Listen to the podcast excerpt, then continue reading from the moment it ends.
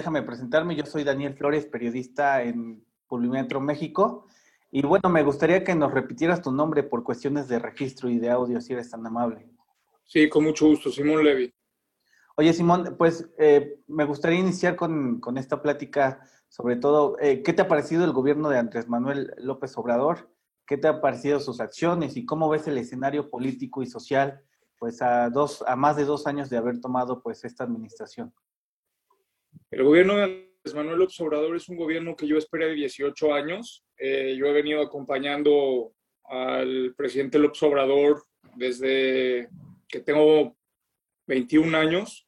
Eh, lo, lo, conocí por primera vez cuando tuve la oportunidad de incorporarme a lo que se llamó en ese momento el proyecto Viento del Sur, que es el corredor transísmico, eh, un proyecto que hoy eh, pues forma parte ya del inventario de proyectos de infraestructura del gobierno federal. Y a partir de, de ese proyecto, en el cual tuve la oportunidad de conocer a diferentes miembros del gabinete y a la hoy jefa de gobierno de la Ciudad de México, pues eh, pude identificar la dimensión económica, la dimensión social y la dimensión política del desarrollo territorial de Andrés Manuel Obrador. Eh, y desde ese momento lo acompañé en todas sus campañas. La campaña del 2006, yo era un joven emprendedor, vivía en China.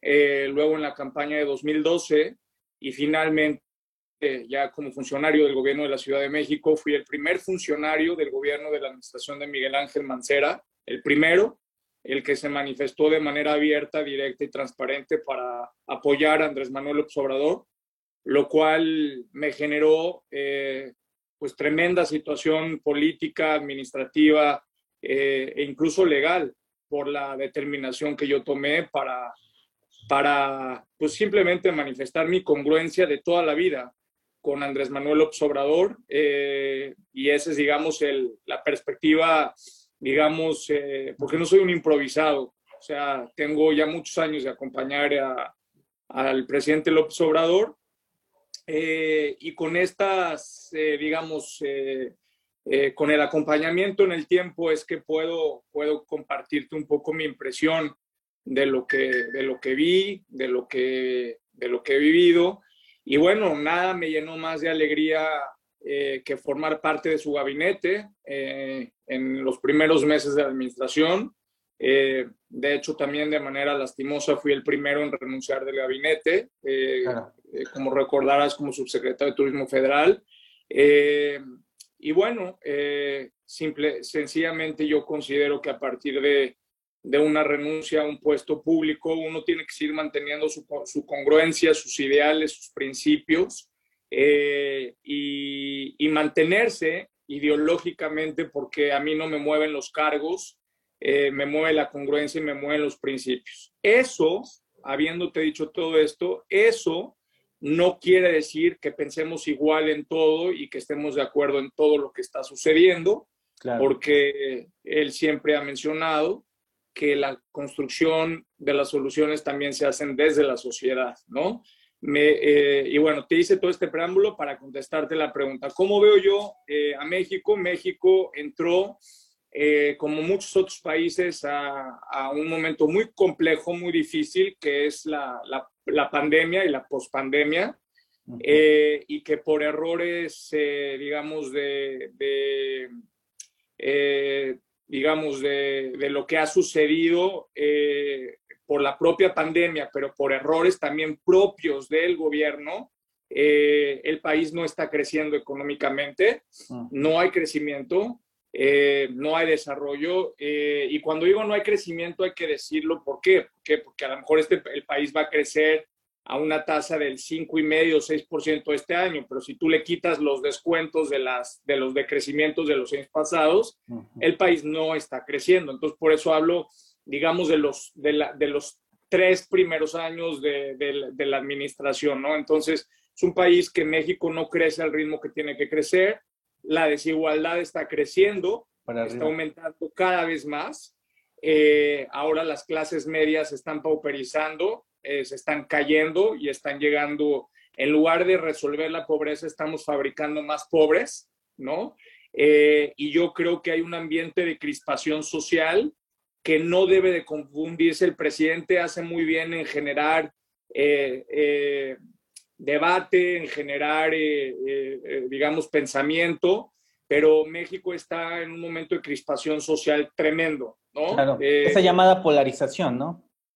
Sí, es, o sea, el país está en una polarización tremenda y que yo creo que yo creo que en determinado momento histórico podría servirle al país, pero hoy no, Daniel. Hoy no, porque hoy tenemos que jalar todos para el mismo rumbo, que es sacar a la mayor cantidad de pobres. Él siempre lo dijo y lo dice y es el estandarte del gobierno, por el bien de todos, primero los pobres. y estoy, esa es la bandera de él, pero la bandera de millones que lo acompañamos y que estamos con él. Eh, yo estoy convencido de que primero los pobres, pero justamente para que haya menos pobreza, hoy más que nunca nos tenemos que unir todas y todos, clases medias, iniciativa privada, sector social, para eh, echar a andar el motor de la economía. Y México no está creciendo. Eso es cuanto, en, cuanto al, en cuanto a lo que veo en la parte, digamos, económica. Se siguen implementando la, el desarrollo del gobierno de bienestar, pero no hay dinero que alcance. El presupuesto ya no alcanza, ya no alcanza, no da. El motor de la iniciativa privada ya representa cerca del 47% de, de la inversión en el país. Eh, no hay, eh, es decir, los reportes que da la Secretaría de Economía de Inversión Privada como de los índices más altos, en realidad es reinversión, Daniel, no es que estén llegando nuevas inversiones al país. Entonces, eso preocupa eh, y, el país necesita convertirse en un motor de inversión. Yo comprendo perfectamente la necesidad de rescatar a Pemex. Eh, por ejemplo, hace unas horas se acaba de dar el anuncio de la empresa nueva del gas, pero lo que hay que hacer no es crear una empresa de gas, hay que hacer que funcione la Comisión Federal de Competencia y hay que romper los monopolios de las, de las gaseras que están ahí e incentivar la, la, competencia para que haya más oferentes y puedan bajar los precios y si no bajan, bueno, entonces que la Comisión Federal de Competencia pues entonces entre y haga su trabajo, ¿no? Pero yo creo que, que, que no es una solución de largo plazo. Eh, pero bueno, esa es una, es una pequeña arista. Y finalmente, en lo social y en, en la seguridad pública, eh, el país está eh, en un problema muy delicado del tema del narcotráfico, muy delicado en cuestión de seguridad pública, si bien los índices de, violencia eh, que no tienen que ver con homicidios están de manera marginal bajando. México es un país al que le matan 100 personas cada día. Entonces, es gravísimo, es gravísimo y yo creo que no podemos ocultar lo que está sucediendo, no podemos negar la realidad y quienes lo acompañamos, porque yo lo acompaño y te lo digo en presente desde la sociedad como, como empresario eh, y ahora con un nuevo nombramiento como vicepresidenta de Asuntos Internacionales de la red de, Smart Cities, eh, me preocupa el desarrollo de las ciudades, me preocupa el que, el que haya mayor infraestructura eh, y que, haya, que se resuelvan las asimetrías. Eh, en ese punto, en ese tema, te voy a dar un punto muy importante. Me parece que está haciendo un gran trabajo Román Meyer en la, en la. Está generando proyectos de acupuntura urbana muy interesantes. Pero bueno, en general, eso es lo que veo. En temas políticos veo una enorme crispación social. Para mí no existe la oposición. Eh, se dedicaron a intentar golpear al, partido en el poder, el partido en el poder en una enorme crisis. Eh, para mí Morena se va a acabar cuando termine el periodo del presidente López Obrador, porque no van a poderse poner de acuerdo. Te lo digo así tajantemente. Eh, y digo, yo no soy dueño de la verdad, ¿verdad? Pero, eh, pero este es mi, diagnóstico que, que, que, yo hago y, y, la oposición no tiene ni idea de cómo releer y cómo traducir la realidad que estamos viviendo eh, en estos momentos. Oye, Simón, algunos especialistas han dicho que al presidente quizá le hace falta escuchar un poco más a su equipo de trabajo, de arroparse con su propio gabinete. ¿Cómo ves a Andrés Manuel eh, a estas alturas, ya con casi tres años en, el poder y bueno, lo que falta todavía? No, bueno, yo nunca, la verdad es que yo le tengo un respeto muy importante al presidente. Yo la verdad es que no, no me considero nadie para darle ni un consejo, ni una opinión, simplemente como ciudadano te doy mi punto de vista de lo que yo veo en el país. Eh, y yo veo simplemente a un líder social que hoy es presidente de la República, que hoy millones de seres humanos, millones de mexicanos confiamos en él. Eh, seguimos confiando en él, pero yo creo que hay que construir ecosistemas, Daniel. Eh, el, país, el país va a seguir después de Andrés Manuel Obrador. Entonces, a mí me preocupa poderosamente que llegue una reacción contraria eh, a toda su visión y a, y a toda su filosofía. Y lo que yo creo es que muchos tenemos que eh, estarlo acompañando. No importa si él hace o no hace caso. Es decir, el país va a seguir y quienes nosotros, quienes estamos preocupados por crear soluciones progresistas, soluciones sociales, soluciones de desarrollo con esta nueva perspectiva, eh, no importa, no es trascendente el ego, si nos escucha, si no nos escucha. Es decir, nosotros tenemos que seguir caminando y tenemos que seguir siendo congruentes con estos principios. No, no solamente la lealtad es hacia una persona, sino hacia los principios y hacia la congruencia. Eso es lo que yo veo. A ciegas, ¿no? Eh, totalmente. Oye, no, a ciegas no. A ciegas no, perdón. A ciegas no. Ah, no, a ciegas no. A ciegas no. Oye, eh, ¿cómo ves el tema e, empresarial en, México? La, la, IP que tanto ha sido señalada pues, eh, pues en los últimos años. ¿Cómo, ¿Cómo ves el escenario ahí? Bueno, es que no podemos encasillar a toda la IP. Eh, yo creo que hay la IP, la de hasta arriba, y están las pymes, Daniel. yo veo a las pymes eh, digo, Tatiana está haciendo un trabajo importante. Eh, justamente vamos a colaborar en algunas cosas. Eh, pero a partir de la llegada de Tatiana se empezaron a mover las cosas, pero las pymes están prácticamente abandonadas antes. en la pandemia pues, no figuraron. al final de cuentas, los, los, la política fiscal que se dio no benefició eh, a las pymes. Los créditos a la palabra no funcionan para una pyme, no, no les dan. Eh, y el turismo está muerto como tal. Eh, me parece grave que la Organización Mundial del Turismo premia a México por su política turística, cuando no hay política turística. O sea, es mi subsecretaría, yo fui subsecretario de ese ramo y, y me parece un cinismo y un sarcasmo terrible porque además la premiación, ¿sabes en qué consistió? En que México dejó abiertas las puertas y esa decisión no mm. dependió de la Secretaría de Turismo, dependió de, de, Relaciones Exteriores y de la Secretaría de Gobernación con el Instituto Nacional de Migración. Pero eso no tiene que ver con una política turística, ¿no? Entonces, eh, yo creo que muchos empresarios del turismo se sienten abandonados, se sienten relegados eh, y sobre todo muchas pymes se sienten relegadas, ¿no? Y pues, eh, digamos, las grandes empresas yo pienso que el SAT está haciendo un trabajo extraordinario, heroico, pero no alcanza porque además sí, seguimos siendo uno de los países con menor recaudación eh, y las grandes empresas, los grandes oligopolios tendrían que estar pagando pues, los impuestos que deben y pues no los pagan, eh, a pesar de que se está haciendo un trabajo pues muy importante por el SAT. pero eso es como yo veo al sector. Lo veo, lo veo parcialmente abandonado no, lo Veo con los, no lo veo con los equilibrios que debería de tener y como te digo, la inversión privada es el motor de desarrollo de este país. Claro. Oye, eh, ahí sobre todo esta labor que has tenido en redes sociales, sobre todo en Twitter, eh, te han candidateado que si vas a regresar a, los cargos públicos, ya lo has comentado en varias respuestas, pero, pero ¿cómo ves? Has hecho una buena labor, sobre todo por, estas eh, pues estos lanzamientos que has hecho y convocatorias para algunos premios, sobre todo para talentos mexicanos. ¿Cómo te ha ido ahí, Simón?